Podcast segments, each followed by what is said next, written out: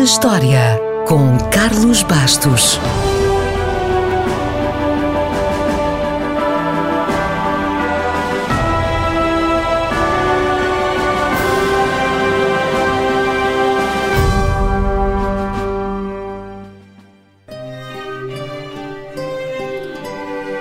Foi a 23 de abril de 1597 que William Shakespeare apresentou pela primeira vez ao público As Alegres Comadres de Windsor. E não foi uma estreia qualquer.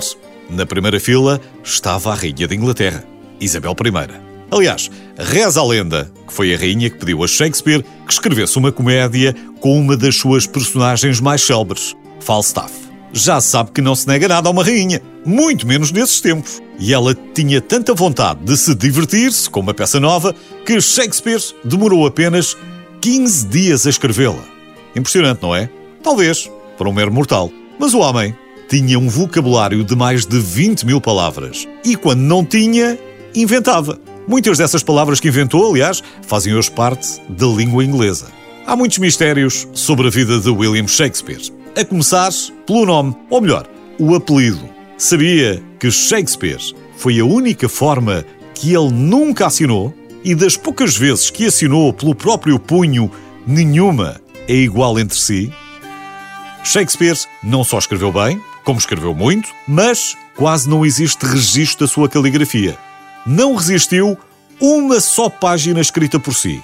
Temos apenas registro no seu testamento de 14 palavras escritas pelo seu próprio punho e seis vezes o seu nome e sobrenome. O retrato de Shakespeare, a cara que identificamos, é outro mistério. Há poucas informações biográficas credíveis e o suposto quadro onde aparece representado também levanta muitas dúvidas.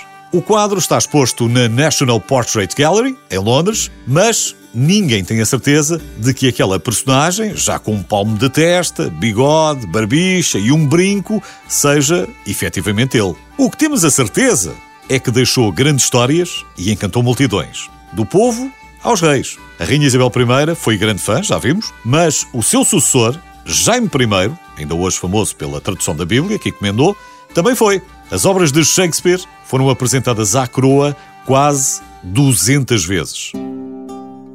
No entanto, há sempre fãs que exageram um bocadinho.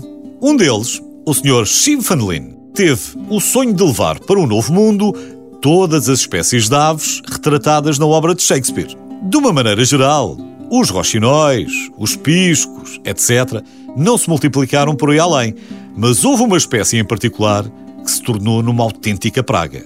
Imagino que o senhor, quando em 1890 largou 60 estorninhos e um ano depois, mais 40, não imaginava que iriam reproduzir-se tanto que passariam dos 200 milhões.